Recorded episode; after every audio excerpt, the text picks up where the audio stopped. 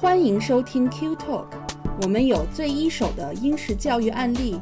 最真实的私校生活点滴，最发自肺腑的育儿心得分享和最原汁原味的英国文化生活揭秘。英才施教，育卓成器。Q Talk 让您在英式教育之路上思路清晰，步伐稳健。大家好，欢迎来到 Q Talk 教育小声说板块，我是安琪。大家好，我是小峰。哎，在这个漫长的疫情之后，今年九月啊，这个留学英国的孩子们终于踏踏实实的回学校读书了。对，哎呀，这是这这，对于家长来说，这应该是再好不过的消息。那个，我开学开心死了，最开心的是家长，真的真的是。因为我们现在在上网课，所以我我能深刻的体会到这种感觉。嗯，当然我们说回到英国留学啊，我们之前说，二零一九年开始，就英国已经超过美国，成为中国学生的第一大留学目的地了。这个 UCAS 申请英国大学本科的这个数据也显示，申请二零二一年入学英国本科的中国大陆学生已经达到破纪录的两万五千八百多人。哇！相比于二零二零年，又一次涨了百分之二十，这是一个非常大的涨幅。你看这个英国那个对疫情防控成这样，阻止不了大家 来英国读书的这个浪潮啊。对。呃，可能有很多人对，就是尤其是我们的听众哈，对英国的大学不是很了解。那那个，因为大家都比较清楚，美国有常青藤嘛，然后咱们中国有九八五、二幺幺，然后也知道英国的牛剑就是牛津和剑桥这个两个非常著名的学校。除了这个之外呢，就是英国还有哪些特别的牛的学校呢？呃，咱们上一次节目介绍过圣安嘛，圣安德鲁斯就千年老三突然变成第一了嘛。然后其实还是有很多很多其他非常好、非常牛的学校的。对，所以今天呢，其实我们就是趁着上次介绍圣安的热度，来聊一聊英国的大学以及申请的流程。可能时间原因，我们这一期做不完，所以呢，可能我们会做两期，所以请大家持续的关注。嗯。就是不管是什哪个国家哈，就是大学都是有阵营的，不能说是阶层吧，就是分不同的水平吧，不同的那个实力，然后分成一些组群。然后呢，就比如说国内的这种九八五二幺幺啊，就你能进入这样阵营的这些名字，就是都是比较好的大学嘛。英国也有对应的一些阵营，然后国内可能比较熟悉的一些名字，比如说 G 五，然后罗素集团名校什么的，嗯。其实英国的这些大学阵营也有点像金字塔，就是那个塔尖儿就肯定是牛津、剑桥两所了，嗯，然后再往下一层其实就是 G 五，这 G 五是包含牛津、剑桥，就除了牛津、剑桥还有三所，那可能再往下就是罗素集团大学，当然中间还有就是所谓的金三角大学，就是有一种交叉的这种这种组群，这可能我们后面会慢慢解释。安琪，你觉得咱们是不是也有必要说说牛剑？虽然它已经这么著名了，但是我们觉得还是应该有必要好好的说一说这两所学校。对，其实其实整个这个英国比较所谓的这种国家重点大学吧，如果你来这么称的话，啊，其实就是这个罗素集团。然后就是刚才小峰说的，罗素集团上面的最尖儿就是牛津、剑桥，然后它下面还有三个，就是 G 五的另外三个。那这这么传奇的这个学校，就是其实。呃，他们都是非常历史悠久的，然后也各有千秋，有很多的这种共同点。比如说，大家都知道哈，他们都非常非常老，然后都非常非常大的学校，然后也非常非常难进。然后就先说都是非常老这一点吧。嗯，就有历史记载，牛津开始有教学活动是从一零九六年的时候就开始了，差不多一千多年了。然后剑桥呢，其实是来源于牛津的，是牛津的一些学者，有段时间突然和当地的那个镇里有一些人不知道为什么有一些不和，然后呢就另起炉灶，然后这些学者呢就搬到了伦敦东北的剑桥镇，然后建了一个剑桥大学，所以这两个大学其实是同宗的。哦，这也难怪，就过去的几百年，牛津人有时候还会以一种。小老弟的眼光去看待 剑桥人，因为剑桥是从牛津相当于分出来的。对，晚了两百多年吧，就是从排名上来看，两个大学的感觉也一直都是暗中较劲儿吧，就跟每每年大家也知道，就是一年一度的这种赛艇比赛一样，牛津和剑桥两个学校也都是就是较着劲，然后一直不相上下。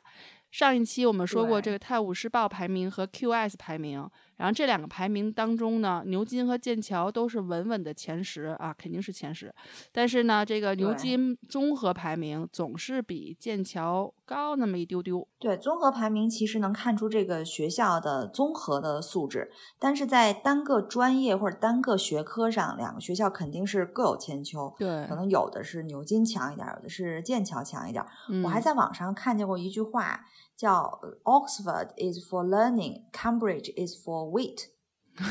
就是这句话，这句话怎么来理解呢？呃，我我也听说过这句话啊。其实个人感觉不一定是完全正确的，但是可能确实能反映两个学校的一些呃不太一样的地方吧。呃，就从校友的角度来讲哈，其实能看得出来这两个学校在理念上和学生培养的一些差别。就比如说，牛津自古就是一种建制的精神，就是他培养出来很多的政客，然后他曾培养出无数的首相和议员，然后最近的十五位首相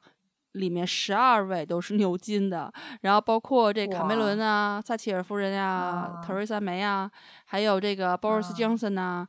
啊，这个一九年的时候，就是梅姨辞职，然后当时最后的这个竞选首相的五个人里面有四个都是牛津的，哇！包括那个外交大臣，就那个 Jeremy Hunt，就也是被那个英国人诟各种诟病的一个。有中国女婿，中国女婿，还有那个环境大臣那个 Michael Gove，然后这些都是牛津的，就所以你能看得出来，牛津的政客就独霸一片天下呀。还可以看出来，牛津的人都，牛津的政客很容易被人诟病啊。其实，其实这个 Gove 当时我记得他也是被骂的，对对，对，这都是被有可能是当当政客就会被骂。也有可能，对对，太能说了。然后你反过来看剑桥，剑桥让我们想起来的那个第一个名字是啥呀？就可能是霍金。就也霍金其实他是在牛津上学，然后只是他后来任教在剑桥，然后这就看得出来这个剑桥在科学领域的地位哈。然后牛顿、达尔文，还有最近的这个叫 David 呃 Edinburgh，，爱爱登堡爵士，对。爱登堡做那个自然科学的，就是就是做一些自然纪录片的，就像我们就是英国的赵忠祥，嗯，我们的星球什么的，对，都是剑桥的校友。然后呢，目前剑桥已经有九十位诺贝尔奖得主，然后九呃，相比之下呢，牛津是五十五位。还有我认识有几个剑桥毕业的朋友跟我说，他说剑桥毕业的人特别有创业精神，就是他们特别喜欢就是破旧立新。这我不知道是不是跟他们那个学校一开始成立的这个 渊源有关？对对，有有可能。嗯，你看牛津五十五个诺奖，可能其他人都去从政去了，没心思去去搞科研，也能看出来，真的是能看出来两个学校的这种不同的风格，嗯就很像我们的清华北大。你说俩学校就隔着一条街，对，但是有。就是诸多的历史渊源啊，它是怎么建校的呀？然后国家在不同的历史时期对这两个学校的定位和寄予的厚望，都让这两个学校到现在看来，不管是校友，不管是学校的风格，都迥然的不同。那这种不同，不光是一个说重文科，一个是重理科的这种不同，它更多的是你潜移默化的可以看出，从里头走出来的校友的风格是完全不一样的。对，就我以前。的同事很多是北大的，那你你从跟他的聊天当中，你就可以听出来他是北大，就感觉出来他是北大的。因为也有一些同事清华的，你就明显的感觉两两个人是不是一种风格的。嗯，而且有的，比如说我们新我和北大的一个同事新认识的一个同事，我们都不知道那哪个学校的，只知道他是北大或者清华。但是我那个北大的同事就可以斩钉截铁的说，他肯定不是北大的，就是他可以秀出来那种气息和气场和我们是不一样的。啊，太牛太牛了哈！我好像没有待过这样的学校，这么特殊。我也没有待过这种学校，但是一般的像中国有很多这种一个城市当中的两所学校，可能会竞争关系，竞争关系总在一一起比对。但是你知道，城市发展大学不可能让你们两个发展一样的风格，所以也慢慢的就会造成两个学校的校友的风格也不一样。嗯，但是没有像清华北大那么的迥然不同。对。估计牛津、剑桥也是这样。对，就你从这两个学校最著名的学科上，其实也能看出一些差别来。比如说那个牛津，它最著名的学科就 PPE，不是我们的那个，嗯，呃，防防疫的那个设施，防疫的装备啊。政治对政治经济学，就是有政治抱负的人，还有很多就是政界的领袖都学习这个专业。比如说卡梅伦就是这个专业的。但是呢，剑桥其实最独特的呢是 Natural Science。这个学位它是自然自然科学，然后它这个是三年制的一个课程。一开始学生呢就会学习很多的科学的科目，有点像那个 A Level 课程的一个延伸。然后之后几年，然后再挑一个专业具体方向再深入学习。这个跟牛津的这个科学专业教学方式就形成了一个鲜明鲜明的对比。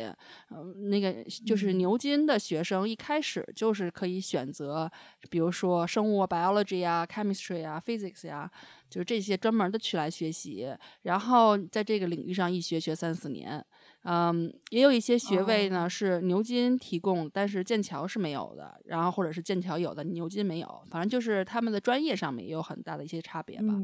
所以大家在申请的时候，如果你有机会申请牛津、剑桥，你确实要看清楚。就是你可能你脑子里想象的是，比如说 art 这个学科，你可能想象，我只是举个例子啊，因为我也没有确认，就是这个学科是不是牛津、剑桥都有或者怎么样。所以你在申请的时候，要要最保险的办法就是去他们的官网上去确认是不是有这个专业，然后这这个专业的名字到底叫什么。嗯，那这里我们就提到了关于申请牛剑的一些要点了。嗯，我们要搬好小板凳划重点了。嗯，所以咱们这一期主要就是来讲这个牛剑申请的一些重要的东西。然后，呃，我们现在就是因为我和小峰啊都属于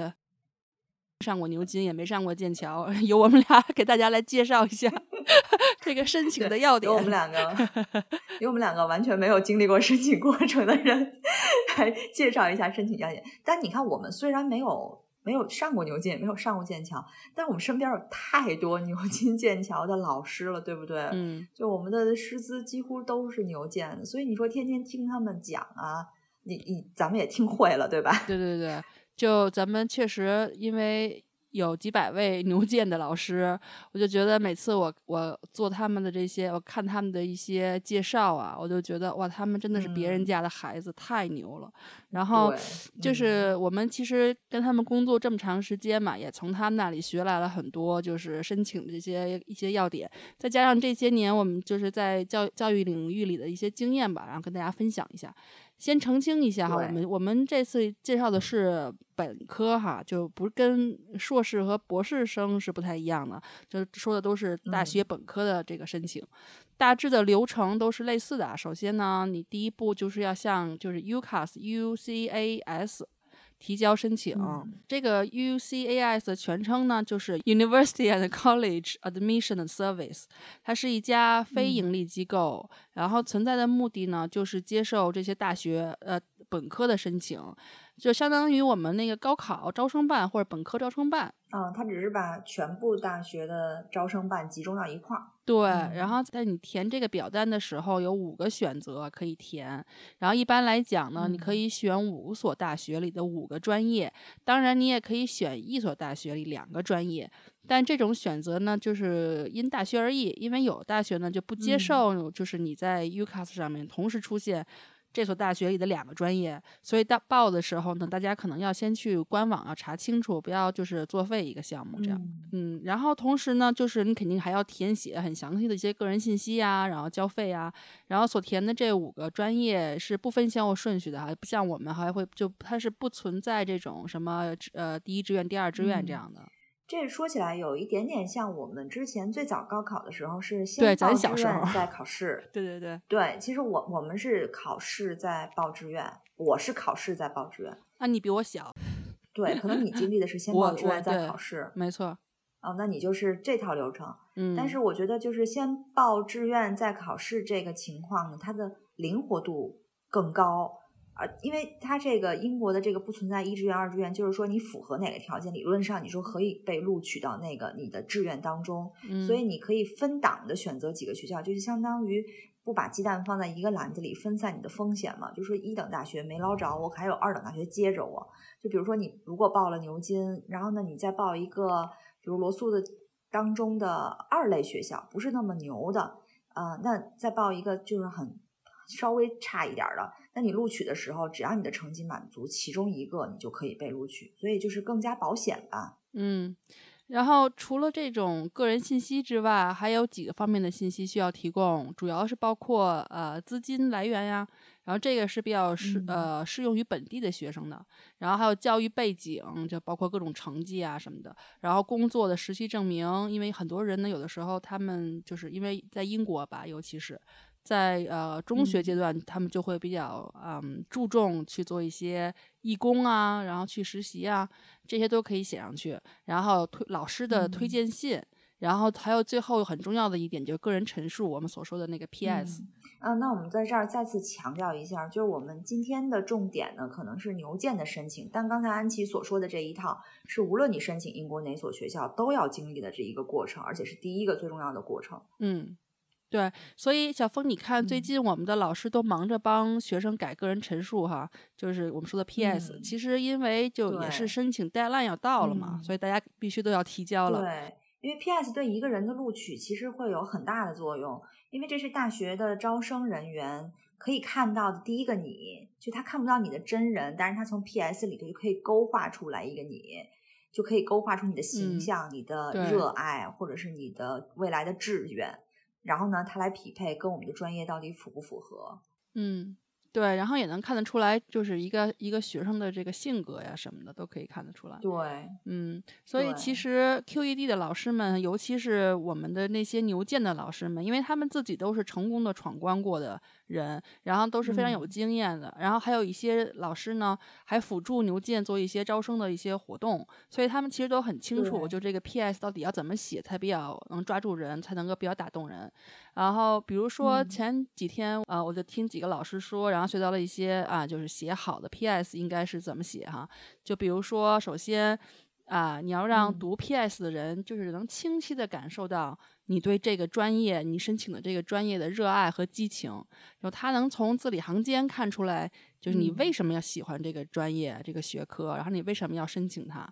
啊，然后呢，你需要展示自己在这个学科领域取得的成绩或者成就。比如说，我们之前聊过英国的那个奥赛四大满贯，就是数学、物理、化学、生物。就如果你申请相关的专业，然后你参加了这样的一个比赛，然后如果成绩还不错呢，那你就一定要写进去，就千万不要 不写，就是很管用的。然后这里要强调的是，就一定不要写自己不了解的东西，因为这样很容易给自己挖坑。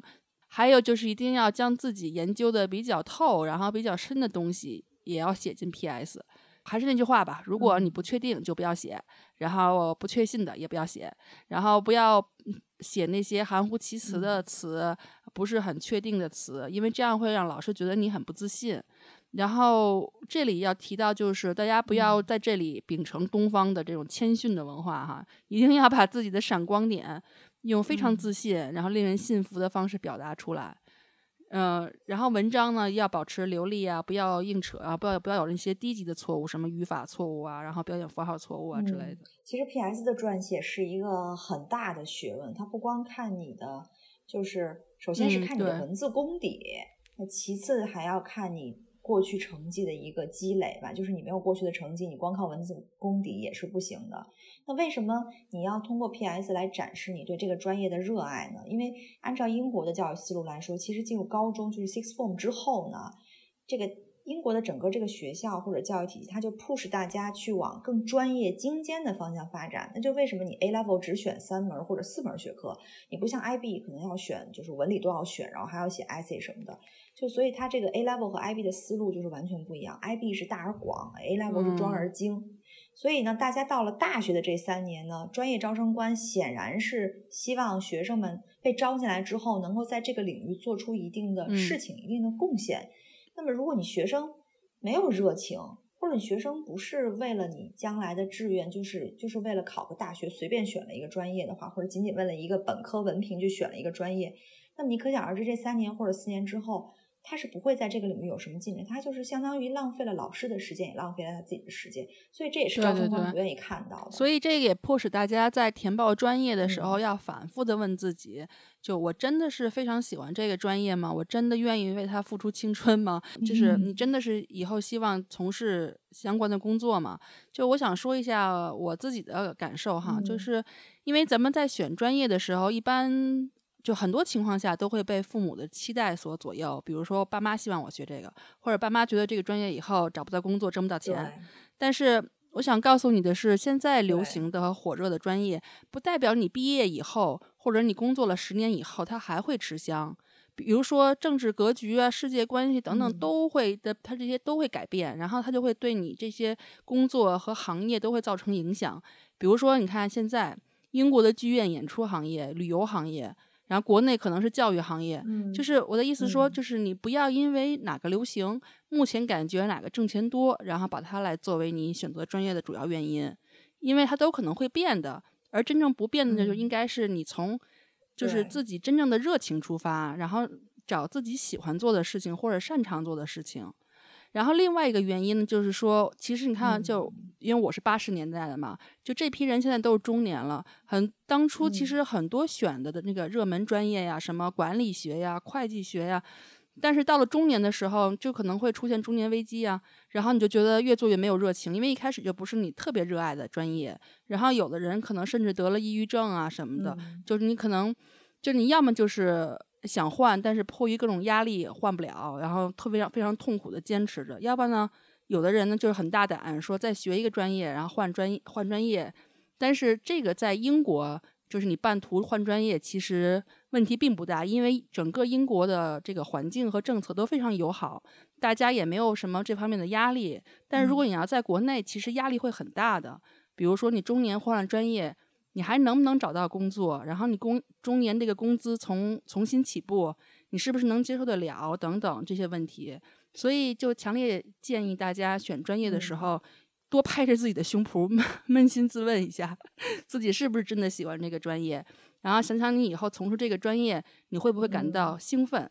然后你就可以做这个决定了。刚才说选热门的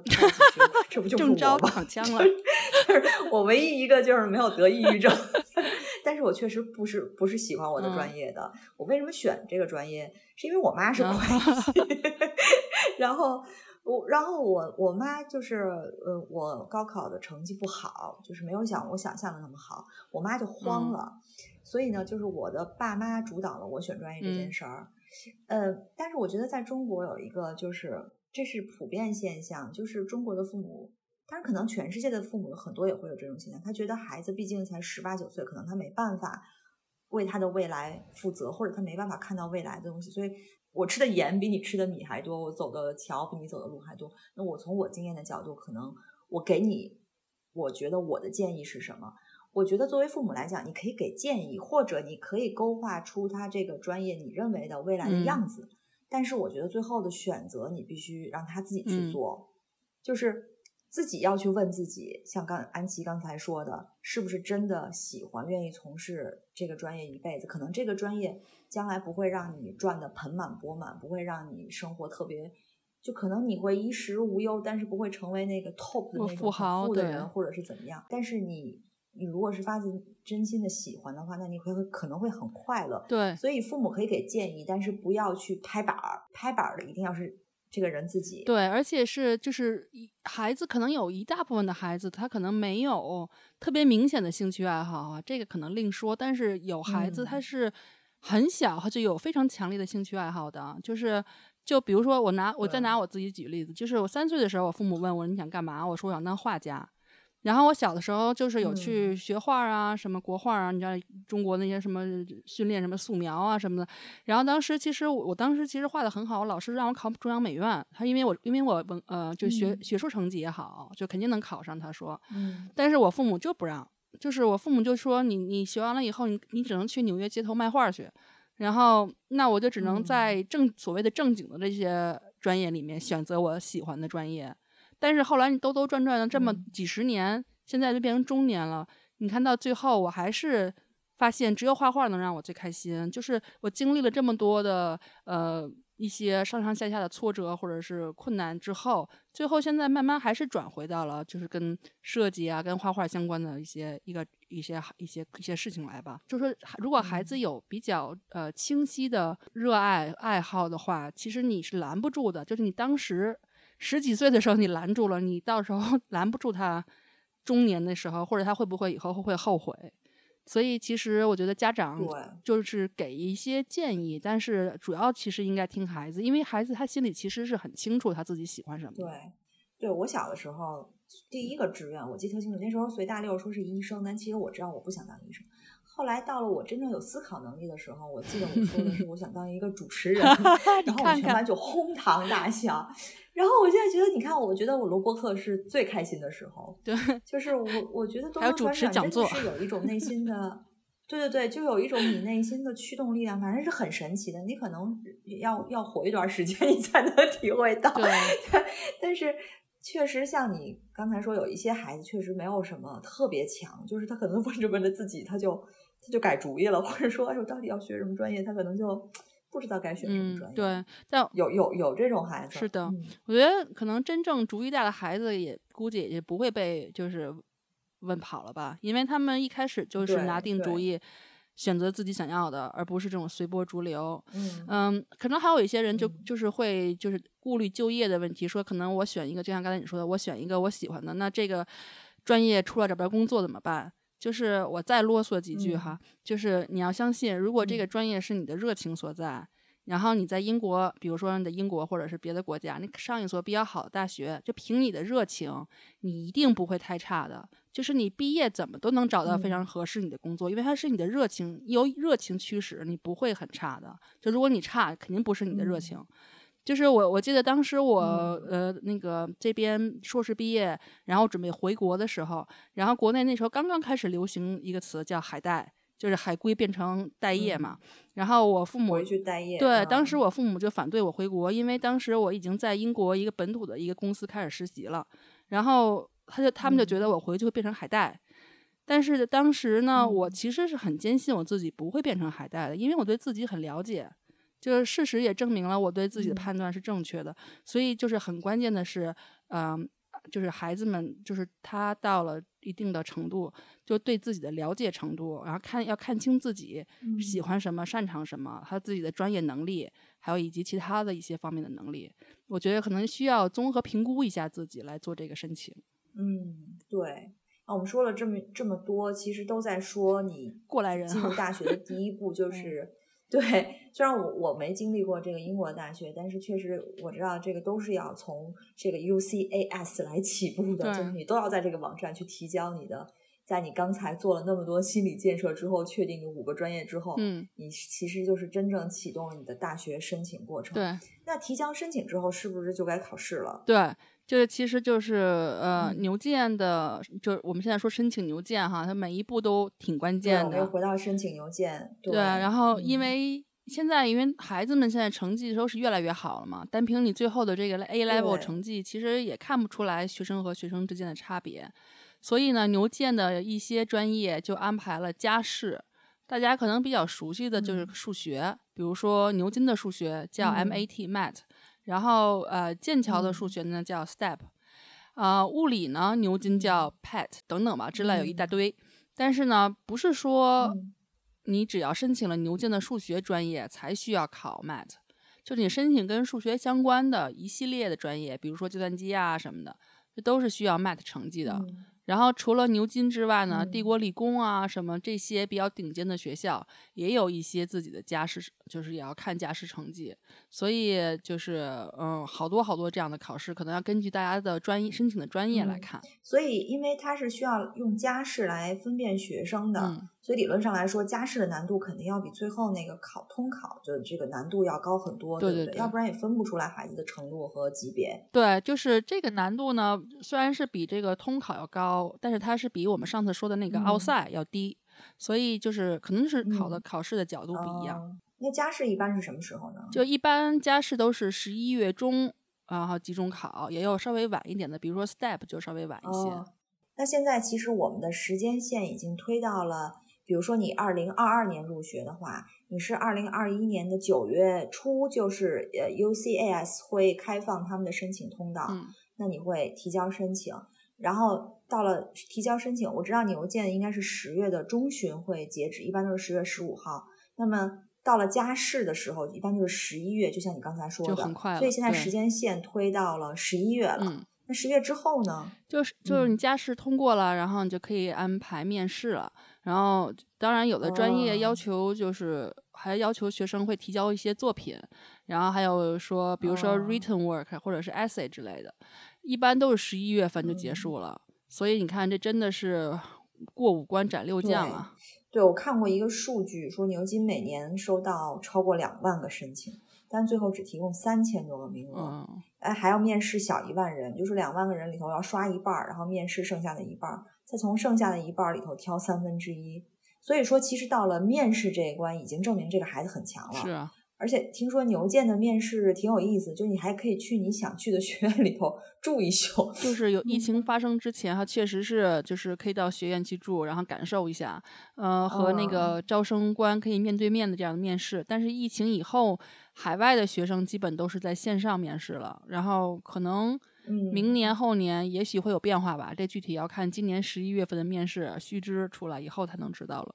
嗯。然后，如果如果您十一月底就收到收收到这个面试申请了，那恭喜你啊，你成功了一大半儿。那我们先说说，就是谁来面试呢？一般都是比较都是本专业的这个导师来面试，然后说不定将来有可能就是你的老师，你一入学发现他教你，就对口的。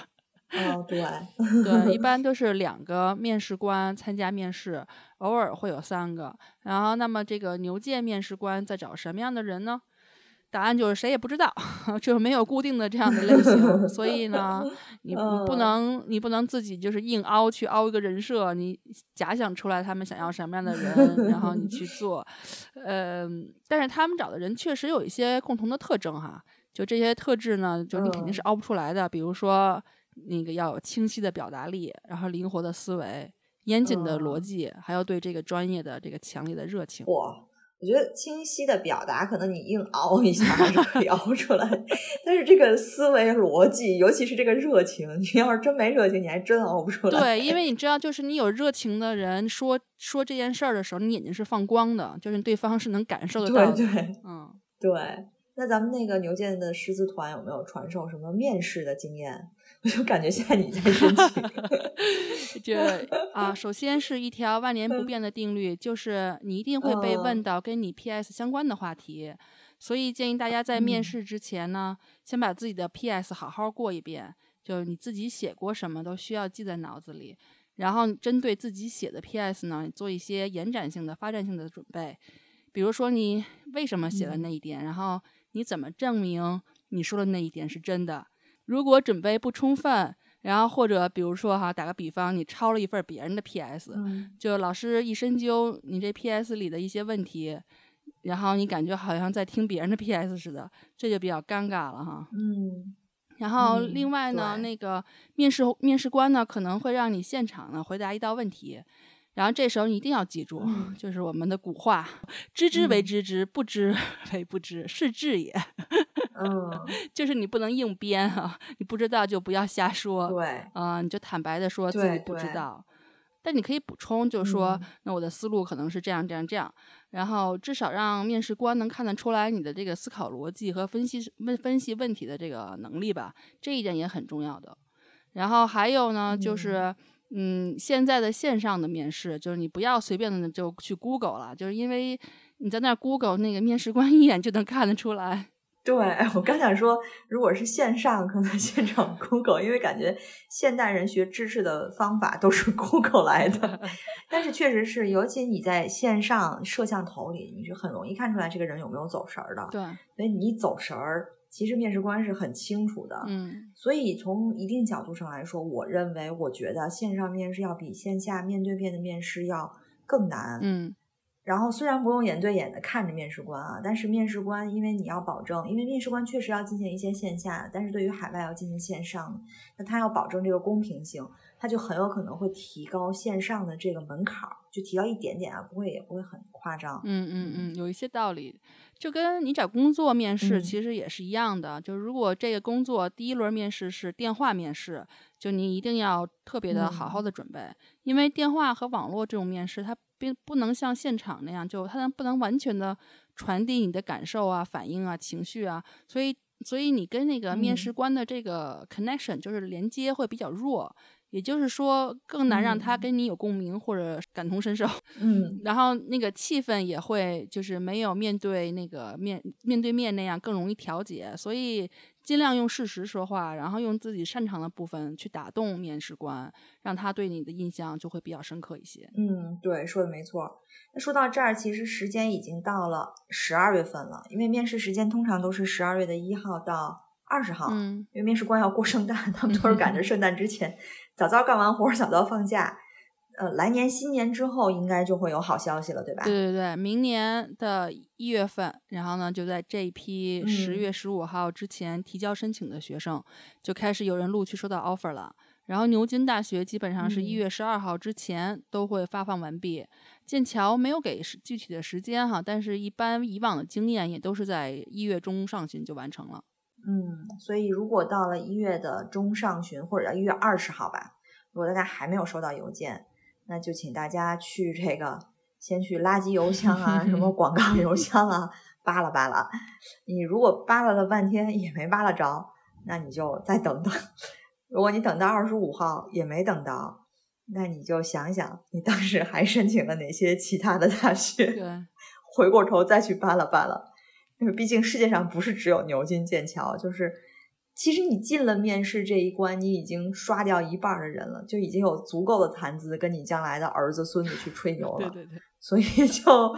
就是就是放松心态吧。嗯，当然，就这个时候肯定要恭喜那些真正拿到 offer 的。就我记得今年年初咱们有几个学生拿到牛剑的 offer 嘛，然后那个时候，对，就咱们和之前辅导过他们的老师也都是欢呼雀跃的。嗯，就是为他们这个衷心感到高兴啊。不过这个时候确实太不容易了。对，不过这时候的 offer 还是有条件的 offer，就 conditional offer，然后还要看英语的能力和 A level 的这个考试成绩来最后来定。呃，英语能力就是我们说的雅思，然后牛剑对雅思的要求其实也是很高的。哦，对，我还专门查过这个牛津大学的。就它的这个语言标准，它是有根据申请的学院和专业不一样，它这个语言标准也不一样。比如它有一个叫标准，就 standard level，叫标准水平，它是要求你雅思的总分不低于七，然后单项不低于六点五。然后如果你是考托福呢，就是总分不低于一百，然后呢还有单项，比如听力二十二啊，阅读不能低于二十四啊，口语二十五，写作二十四这样的小分的一些要求。那有一些专业是接受这种 standard level，比如说。计算机科学、数学，然后数学和计算机科学这这几个比较偏数学的专业，它是接受这个程度的雅思成绩的。还有一种叫 higher level 的，这个雅思要求就比较高，它的总分不低于七点五，单项不低于七，就是总总一下子把 standard level 拉了零点五上来。然后托福呢是总分不低于一百一。也是把这个总分提了十分嗯。嗯，这是牛津的一个一个雅思标准，嗯，那相对来说，剑桥的那个雅思，它的最低分是七点五，然后每个部分都要在七点零以上，而且剑桥大学也接受托福成绩，通常呃最低分都是一百一一百一，每个部分的单项成绩不低于二十五分，然后雅思成绩也过了以后呢。就是对 A level 成绩的要求了。一般来说，A level 的成绩要求是三个 A 到三个 A 星，啊，当然不同的专业有不同的要求。然后比较热门的专业，比如说化学呀、工程科学、数学、数学与统计学、数学与哲学等，都要求至少需要两个 A 星。这个如果是我们得到了这个 A level 成绩，一般就到了明年的这个五六月份了。所以这个时候，如果你你的成绩也够了，就是。尘埃落定，开瓶开酒庆祝的时候了。毕竟你已经到了 法定可以进 pub 的年龄了，是吧？对，这时候你就这些有条件的 offer 都可以马上就换成这个无条件的 offer 了，然后就等着九月份要上学了。嗯，我觉得听今天听你这么一捋，我感觉我和牛剑的距离就只差一个脑子了。反正流程我已经很清楚了。那我就在这儿帮大家做一下小笔记，就画一下重点啊。第一步呢，就是 UCAS 去申请，然后呢，你就要准备好你的个人资料、推荐信，然后 PS，你选好你的专业和学校，完成申请。那申请截止日，我们就还说牛剑啊，申请截止日是十月十五号，大家这马上就半个月了，对吧？嗯。然后你第二步呢，就是你准备十一月加试的备考，但是剑桥的这个数学的 step 要等到来年的六月，啊，其他的都是这个十一月。嗯。那第三步呢，你过了加试了，你就可以收到面试邀请，然后你就在十二月去参加面试。然后第四步呢，你就在来年的一月过完新年就开始没事儿查查邮箱，看有没有收到你的 conditional offer。然后这个时候就要进入一个二叉树模式，就是如果你收到了，那就请你安心的准备 A level；那如果你没收到，那你就安心的准备其他学校。反正其他学校流程就比较简单，就不会像这么又扒一层皮那种。嗯。那收到了的同学呢，在 A level 和雅思都符合条件之后，就可以收拾书包去牛津剑桥了。嗯，想想都很开心，很激动啊。嗯，对，就好像我们去了一样。对。但是这其实只是申请这一年的一个流程哈，更多的准备其实从很久很久以前就开始了。呃，我们一直在强调一个观点，就是啊，考牛剑绝对不是你冲刺就能冲进去的哈，就跟那个苏炳添也不是一下子就能跑到九秒八三一样。它就是一个长期的积累，包括学术成绩的积累啊，个人实践的积累啊，竞赛呀等等，这些其实每一步都相当于为你最后的 PS 也好，面试也好，添砖加瓦，增添光彩。所以，如果你想要冲刺牛剑，可能上中学以后就应该有明确的目标，然后开始准备了。所以我们一直前一段时间，我们也说，我们做的这个 Upstart 这个系列课程，我们起 Upstart 这个名字，就是说，如果你能够有达到牛剑的这个水平的这一些学生，就是你的能力达到了，那我们来帮你推你一把，让你去够到你的星星。嗯，所以这 Upstart 的课程其实就是帮大家把这个闯关过程中这些基础一点一点的打好，那你到了冲刺的时候，你才能跑得起来，你才能身轻如燕。比如我们有学术课程。那几个重要的学科，我们都有学习课程和假期课，像数学啊、生物、化学和物理都是都是一样的。嗯，那这个学术基础课程是帮大家静下心来，一点一点的把知识点和重要的考点捋明白，就要理解透。那我们同时也有竞赛课程，那就是帮大家灵活思维。然后呢，你竞赛拿到了你的奖牌或者是你的成绩之后呢，你的 PS 就会写的很好看。那我们还有一个最重要的，就是这个牛剑，我们叫它“牛牛剑之路”项目，就是说帮大家找到自己的长板和短板。那你有目的性、有的放矢的去进行这个牛剑的冲刺。嗯，比如说，可能学生说我的短板是面试，那我们就会安排你所申请专业的那个专门的那个牛剑老师来跟你进行一对一的面试辅导，来给你提供经验。然后呢，这样去帮助你做最充分的准准备，嗯，因为没有谁是比这些申请过这些专业，而且申请成功了的这些人更有经验、更有说服力的，对吧？对对对，其实是非常有帮助的。好，我们做了一轮硬广啊，然后其实那个硬广说的很清楚了 所以其实那个还更多就有详细的一些内容，其实都在我们的那个公众号里，然后大家也可以搜索这个 QED 教育，就可以找到我们。那今天我们讲的这一些流程呢，其实都是关于牛津和剑桥的。但也正如我们开篇所说的，就英国有很多高水平的学校，金字塔型的，它不是只有塔尖儿那两所。就如果你没有考上，你不代表人生就没有希望了，就灰暗了。你看英国还有很多，你像 G 五的其他三所，还有罗素集团二十多所，我们还没说呢，对不对？对，所以我们时间关系，那我们就这些学校留到下一期再说吧。好的，好的，那请大家关注我们，别漏了这些学校。嗯，那今天也感谢大家收听，那我们下次再见。好，再见，再见。